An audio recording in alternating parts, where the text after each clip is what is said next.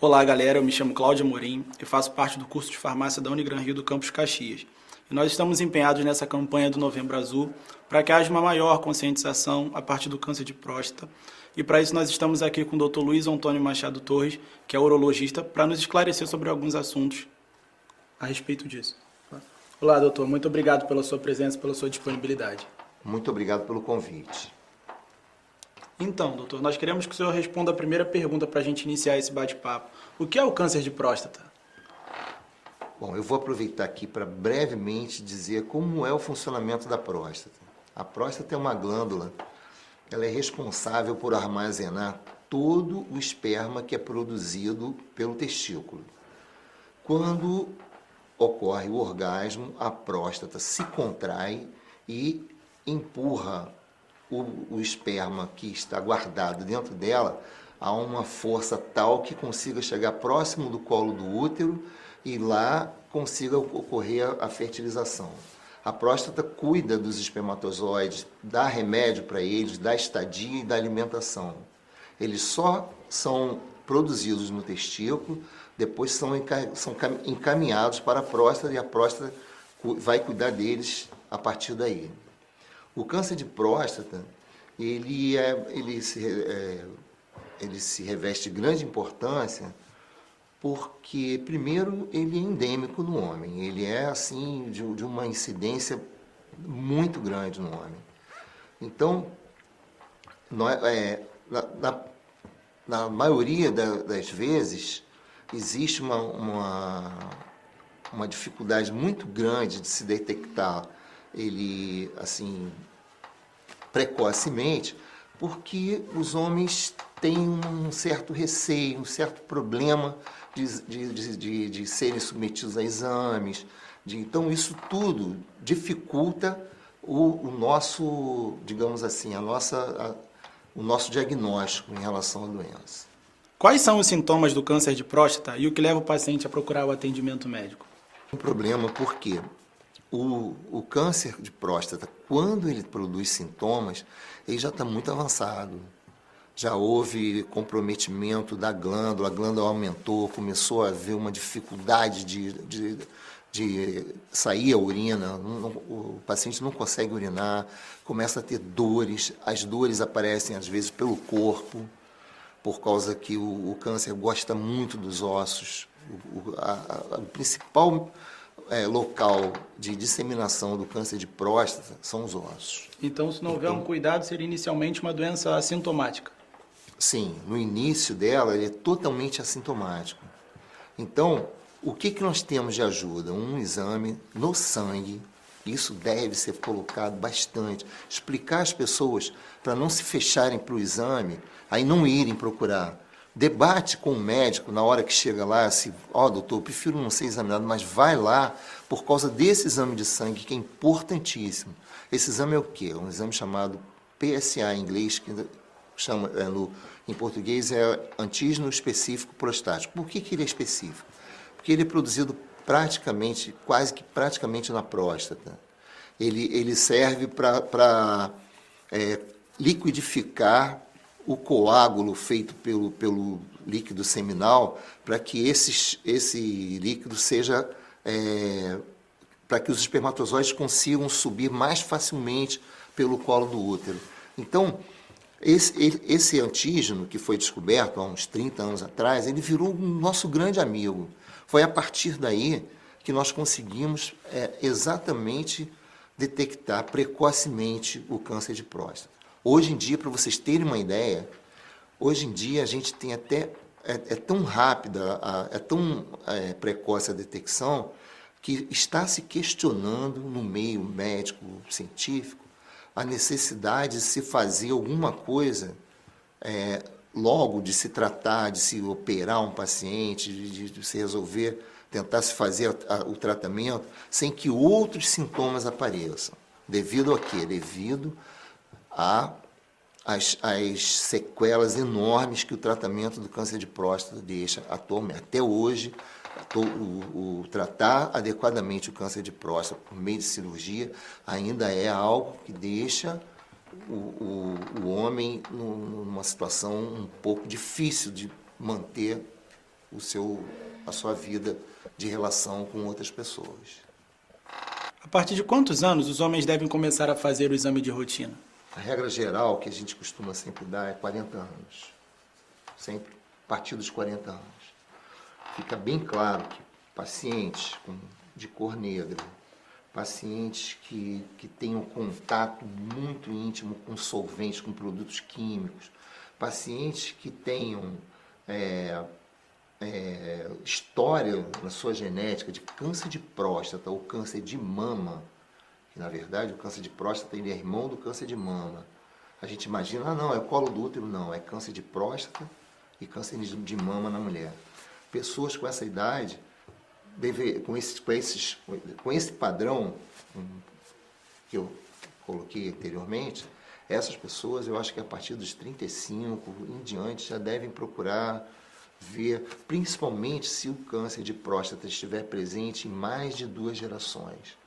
Então, por exemplo, meu avô e meu pai tiveram. Então, aquela pessoa é um, é um público-alvo para detecção, para se tentar uma detecção precoce do câncer de próstata.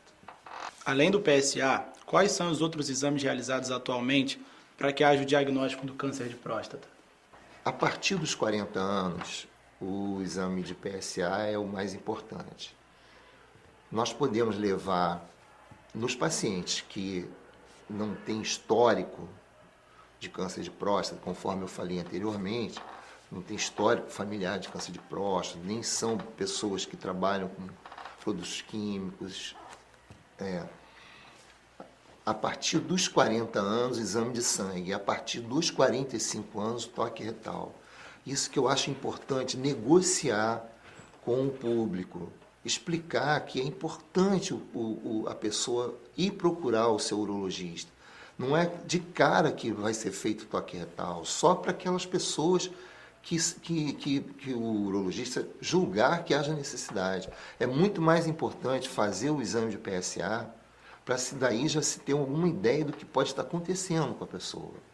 Então, PSA baixo são dois anos de tranquilidade. Então é importante. Os outros exames são o quê? Sempre uma ultrassonografia para ver o aspecto, tamanho e a partir dos 45 anos o toque retal. O toque retal ele ajuda a detectar algumas outras doenças, como câncer de reto, câncer de ânus. Então é importante, é importante que a partir dos 45 anos todo homem faça seus exames. Então é importante inferir que o preconceito é uma das barreiras que prejudica na detecção de, desse diagnóstico, né? Eu diria, sem, sem medo de errar, que o preconceito atualmente é a única barreira. Graças a Deus, cada vez chega menos gente em estado desesperador. Ah, que eu nunca fiz exame. Antigamente era muito comum nos pronto-socorros você chegar, um sujeito desabou, perdeu, a, a, ficou sem, sem andar e chegam, chamam um urologista para ele detectar que realmente era um câncer de próstata, porque o, o paciente não foi, não, não, não, foi visto anteriormente, se negou a ser examinado. Hoje em dia, isso é cada vez menos comum. Mas antigamente o diagnóstico era feito desse jeito. O paciente chegava num pronto-socorro, olha, não estou conseguindo mais andar e tal, não sei o quê, por quê?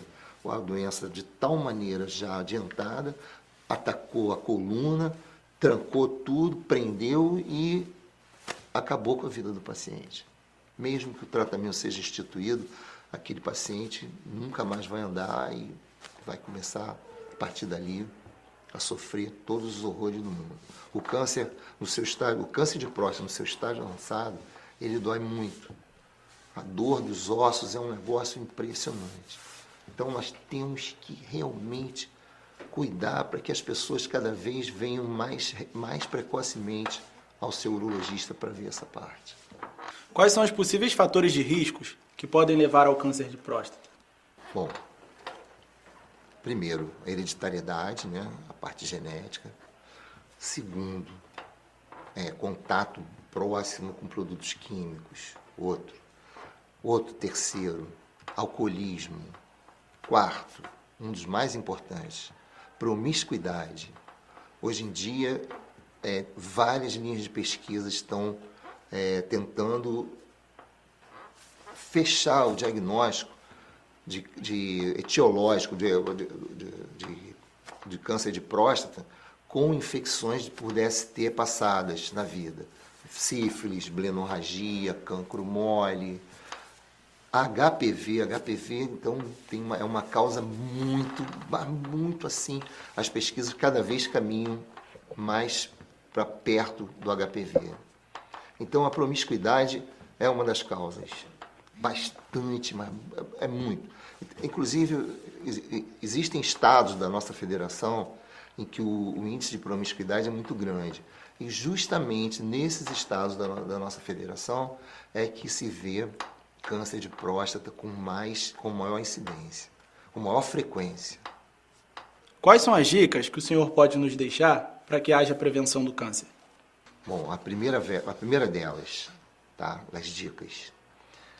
Quanto mais o homem ejacular, mais prevenido contra o câncer de próstata ele está. O homem, se ele puder ejacular entre 12 e 15, entre 10 e 15 ejaculações por mês, ele já estará cumprindo um bom papel na prevenção. Mas ejacular monogamicamente, porque ejacular na promiscuidade leva a todos aqueles outros efeitos que eu coloquei anteriormente. Uhum.